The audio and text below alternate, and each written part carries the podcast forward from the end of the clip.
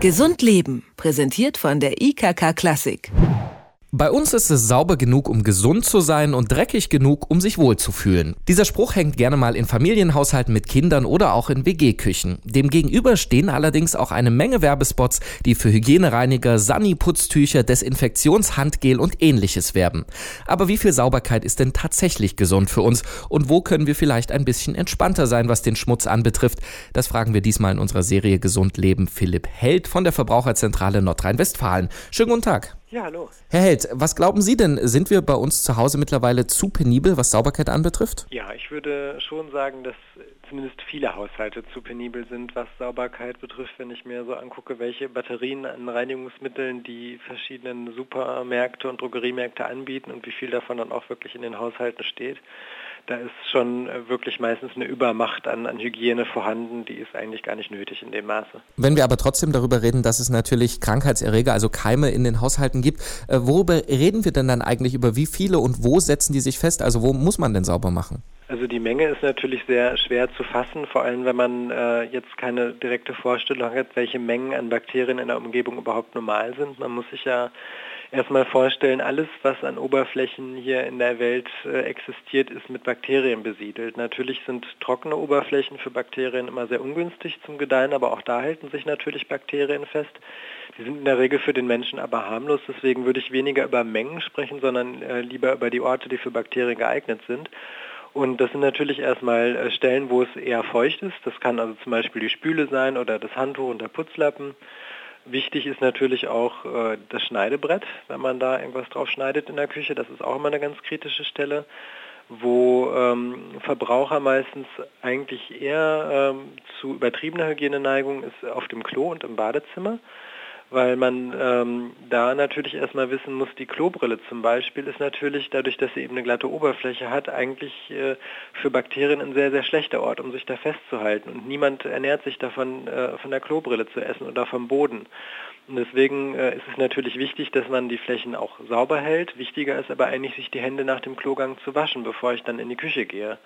Und ähm, die Hygiene ist am wichtigsten wirklich in der Küche, weil ich da die Lebensmittel zubereite und mir da auch am ehesten eine Lebensmittelvergiftung holen kann. Und wenn man dann noch so eine Küche nimmt wie bei uns die Redaktionsküche, wo viele Menschen ein- und ausgehen, an welcher Stelle wird es denn dort dann äh, doch gefährlich? Gefährlich wird es in der Küche eigentlich, wie ich gesagt habe, also einmal am Schneidbrett. Das ist eine, eine wichtige Fläche, die man tunlichst sauber halten sollte, beziehungsweise wenn man jetzt äh, erst rohes Fleisch verarbeitet und danach zum Beispiel Gemüse für den Salat schneidet, muss man das Hackbrett oder das Schneidbrett wirklich unbedingt mit heißem Wasser und Spülmittel sauber machen, damit da keine Übertragung stattfinden kann, weil das Fleisch brate ich dann ja danach. Da töte ich die Keime mit ab, aber wenn ich den Salat praktisch danach darauf schneide, dann habe ich den Salat schon mal kontaminiert. Und was in der Küche auch noch wichtig ist, das ist natürlich einmal der Putzlappen, der in der Spüle steht oder liegt. Ähm, das ist ja so ein, ganz beliebtes Ding, dass man diesen Putzlappen eigentlich 24 äh, Stunden am Tag äh, feucht da irgendwo liegen hat oder am besten sogar noch zusammenknüllt, damit er auch ja nicht trocknen kann. Das ist für Bakterien natürlich paradiesisch. Wenn ich erst irgendwelche Essensreste damit aufgewischt habe und ihn dann nass lasse, können die sich da äh, bombig vermehren. Also da sollte man darauf achten, dass man den Lappen halt wenigstens immer so aufhängt, dass er durchtrocknen kann über Nacht und ihn dann wirklich auch regelmäßig einfach in die Kochwäsche tun. Man kann sich dann gerne drei, vier Putzlappen anschaffen und die dann einfach regelmäßig waschen im Laufe der Woche, bis man sowieso mal wieder eine Maschine Wäsche macht. Und äh, bei Handtüchern gilt natürlich auch genau das Gleiche, wenn man da ein Handtuch für alle hat in, in, Gemeinschaftsküchen, was dann auch eher permanent feucht ist, auch das sollte man dann sehr häufig wechseln. Jetzt ist es, äh, wenn es da um die Gesundheit geht, natürlich auch eine Frage, wie anfällig man ist. Es gibt ja diese alte Bauernweisheit, wenn die Kinder im Dreck spielen, dann werden sie später weniger krank. Gilt denn das noch? Ja, die Weisheit gilt auf jeden Fall noch. Im Moment haben wir in unserer Gesellschaft eher das Problem, dass wir ein hohes Maß an Allergien haben. Das nimmt immer weiter zu. Das äh, Verbraucher äh, eben auf gewisse Stoffe immer mehr allergisch reagieren. Und ähm, daran äh, ist zum Beispiel auch schuld, dass wir eben in einer Umgebung wohnen, die eigentlich äh, ja, zu keimfrei ist, wo, weil eben immer wieder desinfiziert wird oder weil Eltern ihren Kindern nicht erlauben, sich mal ordentlich dreckig zu machen. Und das führt eigentlich dazu, dass das Immunsystem unterbeschäftigt ist. Es lernt erstmal nicht, sich mit äh, normalen Umgebungskeimen auseinanderzusetzen und die abzuwehren, also dass man eben auch nicht so leicht krank wird. Und das andere ist, wenn die Immunzellen nicht beschäftigt sind, Keime abzuwehren, dann kann es dazu führen, dass eben Allergien entstehen, weil die sich dann eben auf andere Stoffe äh, fokussieren und diese dann angreifen. Und das können dann eben harmlose Sachen sein wie, wie Blütenpollen und dann hat man eben die Allergie. Und um das zu vermeiden, macht es eben schon Sinn, nicht übertrieben hygienisch zu leben, sondern nur normal sauber zu sein, dass es eben sichtbar nicht dreckig ist und dass ich bei meiner Lebensmittelzubereitung auf äh, eine hohe Hygiene achte und damit ist dann der ganzen Sache schon Genüge getan. Da brauche ich also für keinen Haushalt irgendwie einen Desinfektionsreiniger. Genau, das wird uns ja vor allem in der Werbung, ich habe das angesprochen, äh, verkauft, auch, dass man den Körper eben porentief rein und klinisch rein äh, zum Beispiel hält, äh, die Zahnzwischenräume und sonstiges. Ähm, müssen wir einfach von diesem Marketing, das uns da von außen aufgesetzt wird, wegkommen? Ja, also das ist auf jeden Fall pures Marketing, das ist äh, Werbung mit Angst, also eigentlich eine, eine sehr, sehr negative Sache. Aus äh, diesem Grunde alleine schon sollte man solche Anbieter boykottieren, finde ich. Ähm, man muss äh, sagen, Bakterien gehören ja zu uns. Das ist nichts, wovor man sich irgendwie fürchten müsste. Es gibt halt nur einige Keime, die wirklich äh, dann Krankheitserreger sind, wie Salmonellen oder E. coli zum Beispiel. Aber ansonsten äh, ist es ganz normal. Der Mensch hat ungefähr drei Kilo Bakterien im Darm, die er mit sich rumträgt und auf die wir auch angewiesen sind, um unsere Nahrung gut zu verdauen. Und ähm, so ist es eben auch mit der Haut zum Beispiel. Unsere Haut sollte auf keinen Fall total keimfrei sein, weil wir brauchen die Bakterien auf der Haut eben auch als natürliche Schutzschicht die wirken ja sozusagen als, äh, als unsere kleine Armee, die auf der Haut äh, gedeiht und da auch lebt mit uns zusammen. Und die wären dann aber vielleicht Bakterien ab, die viel schlimmer sind als die, die sowieso natürlicherweise auf der Haut leben. Deswegen reicht es, wenn ich mich mit Wasser und Seife wasche.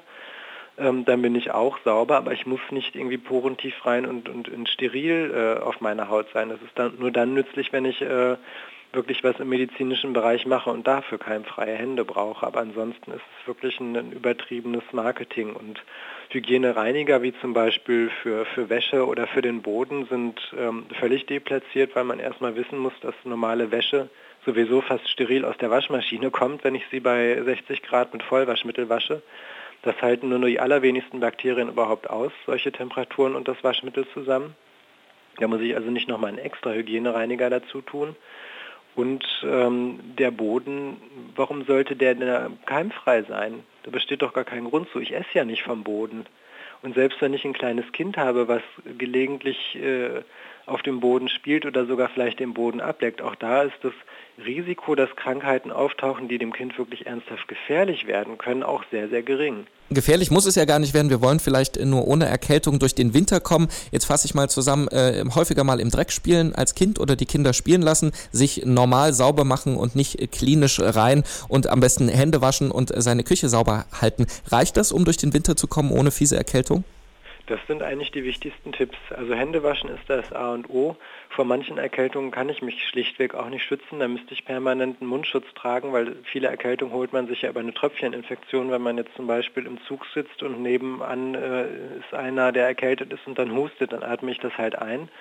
Das Einzige, was man dann höchstens noch machen könnte, was aber auch nicht für alle Teile der Bevölkerung empfohlen wird, ist halt eine Grippeimpfung. Das würde ich dann machen, wenn ich zum Beispiel entweder sehr, sehr häufig in öffentlichen Verkehrsmitteln fahre oder wenn ich ähm, äh, schon etwas älter bin und deswegen vielleicht ein schwächeres Immun habe. Also für, für Rentner wird es empfohlen. Oder ähm, wenn ich im medizinischen Bereich arbeite und da sowieso ähm, häufiger mit erkälteten Menschen zu tun habe, dann lohnt sich eine Grippeimpfung. Ansonsten äh, kann man das als gesunder Mensch auch sehr gut überstehen. Hygiene ist gut und wichtig, aber zu viel Sauberkeit ist auch nicht gut für uns. Das hat uns Philipp Held von der Verbraucherzentrale Nordrhein-Westfalen bestätigt. Ich sage vielen Dank für das Gespräch. Bitteschön. Gesund Leben, präsentiert von der IKK Klassik, gibt es auch zum Nachhören als Podcast.